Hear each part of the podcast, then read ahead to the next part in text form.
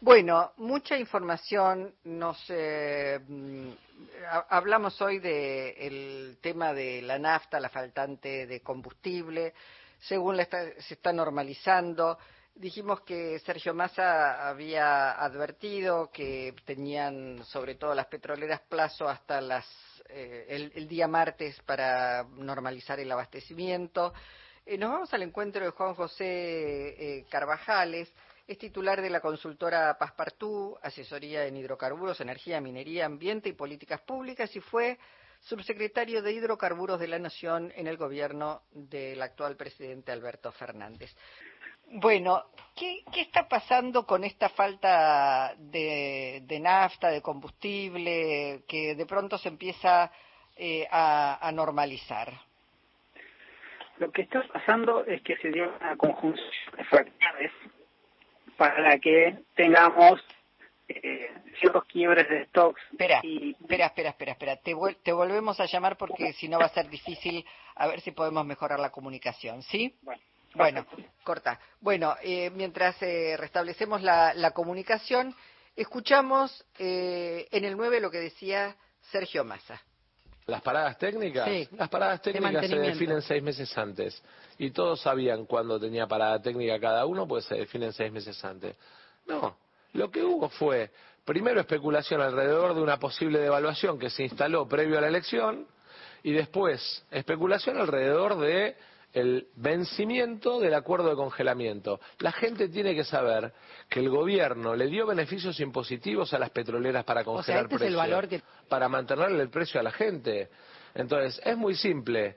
O le cuidamos el bolsillo a la gente y tenemos nafta a 320, 350 mangos, o digamos, liberamos los precios, como dicen otros, y se va a 800 mangos. Ahora, eso va al precio del colectivo, eso va al precio del tren, eso va al precio de los productos. Entonces, yo sí tengo la responsabilidad de cuidar el bolsillo de los argentinos. Bueno, ahí estaba Sergio Massa desde el punto de vista, obviamente, del candidato a presidente, ministro de Economía, explicando por qué faltó nafta y escuchamos el siguiente, también donde habla de la retención de stock por parte de las petroleras. También hubo retención de stocks de las petroleras, las petroleras y Digamos, por eso fui muy duro ayer, lo reitero, si no normalizan, no sale más un barco de exportaciones. El sector petrolero argentino tiene beneficios impositivos para exportar y tiene beneficios cambiarios para exportar. Ahora, eso tiene un límite. ¿El límite cuál es? Que abastezcan el mercado local. Cuando prefieren exportar que abastecer a los argentinos, obviamente que nosotros tenemos la responsabilidad de ponernos firmes.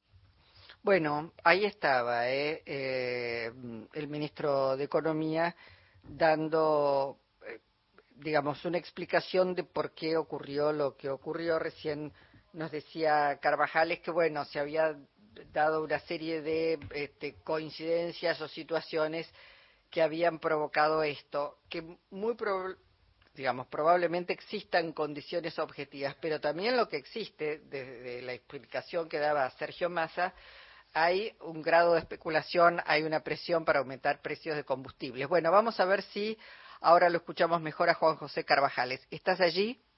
Sí, estoy aquí. Uy, qué bien, ahora se escucha fantástico. Bueno, decías, bueno, que se dieron una serie de eh, coincidencias para que se produjera este desabastecimiento. Sí, pero para poder entenderlo tenemos que saber cómo es la cadena de producción de los hidrocarburos para entender dónde está la falla en cada uno de los eslabones. Y tenemos básicamente tres eslabones. Para saber dónde está, tenemos que viajar por la geografía de nuestro país. Y vamos a tener tres paradas, una en Neuquén, una en La Plata y otra en la ciudad de Buenos Aires. ¿Qué ocurre en Neuquén? Tenemos producción de crudo. Ahí en Vaca Muerta, donde todos conocemos, también en otras cuencas del país, pero básicamente en, la cuenca neuquina se produce petróleo crudo, también gas, pero ahora no nos interesa, y ese crudo se destina al mercado local.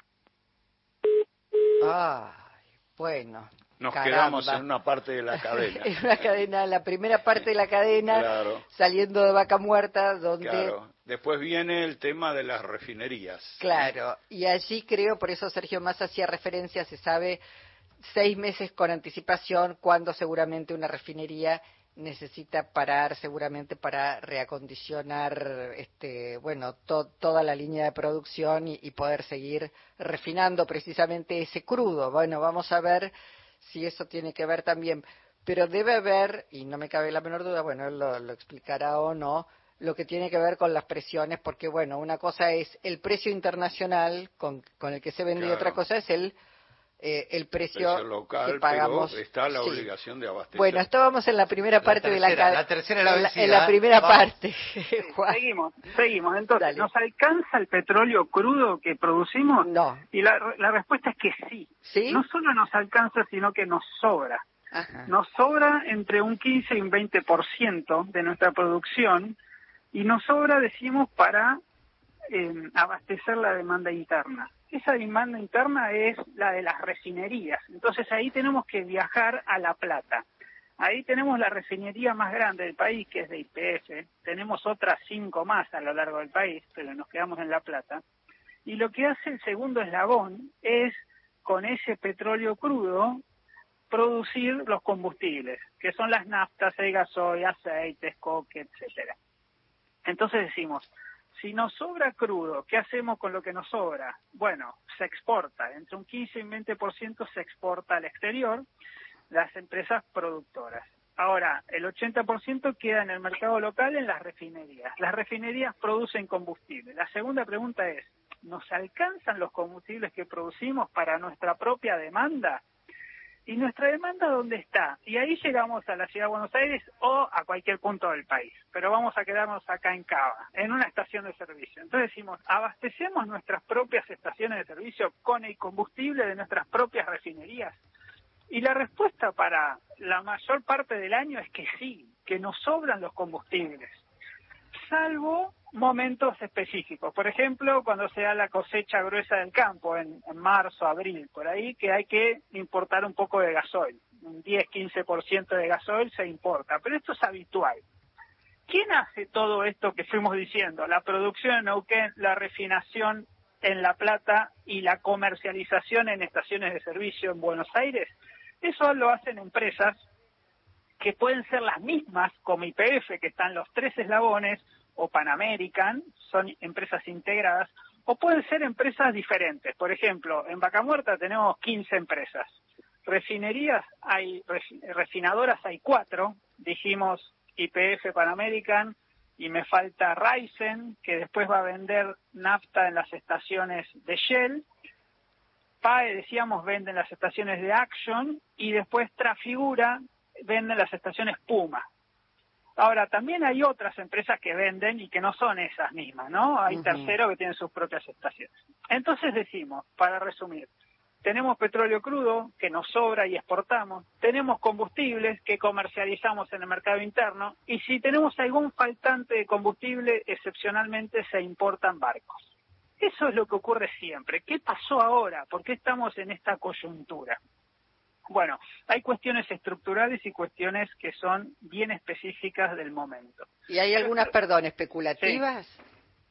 Eh, podríamos llegar a alguna conclusión. Yo no lo veo como el centro de la cuestión, pero ya vamos a llegar al final. Dame un minuto. Dale. Hay un tema de, de volumen y un tema de precio. De volumen, está en que hay mucho, mucha demanda de naftas, pero ese es el final de la cadena. Vamos al principio. Hay un tema de precio. Las empresas que producen petróleo lo venden barato. ¿A quién se lo venden barato? A las refinerías. ¿Por qué decimos esto? Porque acá se vende a 56 dólares el barril e internacionalmente se paga 76, 80. Entonces las empresas quieren exportar. Pero ahí se encuentran con que para exportar, primero tienen que abastecer el mercado interno, porque así lo dice la regulación. Entonces, la Secretaría de Energía, para que una empresa productora pueda exportar crudo, le tiene que dar una autorización después de que se le preguntó a las refinadoras si necesitan ese crudo. Porque si lo necesitan, ese crudo queda en Argentina. Entonces, así se garantiza el abastecimiento de la demanda local. pero ya pierden un poco las refinado las productoras y se quejan. Las refinadoras compran el crudo barato, lo procesan y lo van a vender. Entonces, bueno, ahí haces una diferencia. No, porque también lo venden barato en la estación de servicio. ¿Y por qué se vende barato? Bueno, porque el precio está topeado. ¿Quién fija el límite del precio en surtidor? No lo hace el gobierno, lo hace IPF, que como tiene más del 55% del mercado, tiene la capacidad de, que su precio sea el techo para las otras refinadoras. Paremos un cachito acá, Juan José, porque digo, bueno, por eso la importancia de tener una empresa de bandera en todo caso, porque digo, eh, Argentina o los argentinos, ¿estamos en condiciones de pagar nuestras naftas al precio internacional, al precio que se paga en Uruguay, al precio que se paga en otros países? Claramente no. Y yo digo, ¿las empresas pierden o dejan de ganar un poco más de dinero? Bueno, efectivamente tener una empresa de bandera te permite ese desacople con los precios internacionales. Como vos bien citás, en los países de la región, cuando sube el, precio del barril, automáticamente sube el precio en surtidor. Nosotros podemos tener un buffer, y un amortiguador, que no solo es IPF, pueden ser las otras refinadoras, porque todas venden al mismo precio. Entonces, ahí quién se beneficia? Se beneficia el consumidor, que es el usuario que va a la estación de servicio y que, y que, que carga el, el, auto. Ahí lo que nos encontramos decíamos que el precio es barato. Y ustedes me van a decir, ¿cómo que es barato si todos los meses aumenta, si tenemos inflación, si cada vez podemos comprar menos cosas con nuestros sueldos? Y eso es cierto por la situación general de la economía, pero cuando uno mira a cuánto se venden las naftas, está barato históricamente, siempre estuvo alrededor de un dólar y hoy está a 70 centavos y ni hablar si uno lo pasa al blue. Pero con el dólar oficial ya está barato y eso lo vemos con los países de la región que vienen a cargar acá y con la demanda, porque desde principios de año se ve un aumento de un 6-7% de la demanda de naftas, cuando la economía no creció, porque hay, hay cierta elasticidad y, y el campo tiene sequía, o sea, tampoco demandó tanto gasoil. Entonces, Perdón, Carvajales, eh, si hablamos del precio en, medio de un faltante, hay que pensar entonces que hay una presión alrededor de este, retasear oferta para que para conseguir un precio mejor. Yo no lo vería por retasear oferta, sí lo vería porque hubo un consumo desmedido, que esto no estaba en los planes, ¿Por qué? Por, este, bueno, lo dijo la Secretaría de Energía, por este, turismo local, turismo internacional, fin de semana largo, cierta psicosis en, el periodo electoral. Pero a todo esto que decimos que es de la demanda, hay que agregarle por el lado de la oferta de combustible. Hoy decíamos de combustible alcanza para la demanda y si no importamos.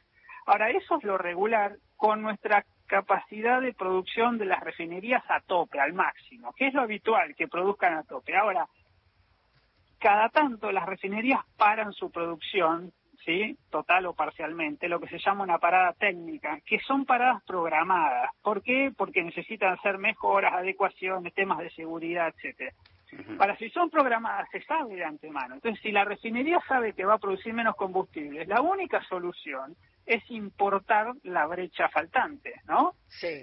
Y eso se hizo esta vez sabiendo que IPF el mes pasado tuvo una parada en Luján de Cuyo y ahora este mes en la refinería más grande, la de La Plata. Bueno, ahí empiezan las desavenencias en lo que son las los argumentos de las partes, ¿no? Del gobierno, de IPF y de otras compañías refinadoras. IPF trajo efectivamente buques eh, el problema es que no se pagaron. Entonces quedaron bollando a la espera de conseguir los dólares. Ahí el Banco Central dice una cosa, IPF dice otra, las, otras compañías dicen otra cosa. Las empresas privadas si traen buques lo hacen a pérdida. Entonces la que va siempre es IPF a hacerlo. el gobierno le dice a IPF, pagalo con tus propios dólares, prefinanciar la importación, que yo te voy a dar cierto beneficio interno, ah, interno pero no me espías los dólares el gobierno hizo un esfuerzo, esto hay que decirlo, porque eliminó los impuestos a la importación, es decir, está resignando fondos fiscales, así como también viene pateando la actualización del impuesto a los combustibles. Entonces se sumaron estas dos situaciones, más demanda, menos oferta porque los buques no entraron, este, y todo en un marco electoral que también puede dar lugar a que haya interpretaciones, como decíamos hoy, de que alguien pueda guardar combustible. Yo no lo creo esto, porque además la mayor oferente es IPF, entonces pensar que IPF está boicoteando el gobierno no no no es un razonamiento este parece increíble normalmente sí bueno, pero algo llegó a más a, hacer esa advertencia de que no los va a dejar salir los buques para exportar. Y a decir algo en 24 horas apareció, aparece el combustible, dice, todavía no tuvieron casi tiempo de descargarlo de los buques. Bueno, y está toda la, puja además por aumentar el precio que está congelado, que viene congelado. Digo, son, son muchas, muchos factores. Pero agreguemos un dato más, Luisa, me parece relevante decimos IPF que si esconden, no esconden, si que hacen, pero IPF no es que una empresa que quiere vender sus combustibles. Y además es una empresa nacional con el Estado mayoritario adentro, que está, tiene sus inversiones alocadas en Argentina exclusivamente. Es decir, IPF, a diferencia de Pan American, que es la otra integral, que tiene inversiones en, en, en costo en el Golfo de México, por ejemplo, YPF los ingresos que tiene los invierte en Argentina, digamos en vaca muerta, y el 70% de esos ingresos salen del surtidor. Entonces, si uno pisa el precio en surtidor o le da un aumento muy por debajo de la inflación, al final del día lo que va a tener es que YPF tiene menos ingresos para invertir en vaca muerta, que es donde salen los recursos del petróleo y del gas que hacen que, que también cuando termina el día uno tenga que importar menos gas. Lo vimos el año pasado con la guerra de Ucrania, lo que salían los buques de CNR o de gasoil.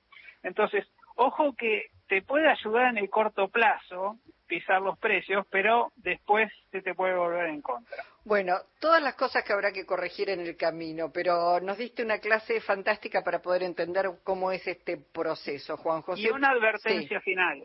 Esto no los faltantes, pero la puja con las empresas refinadoras, sobre todo, lo vamos a seguir viendo de acá a fin de año.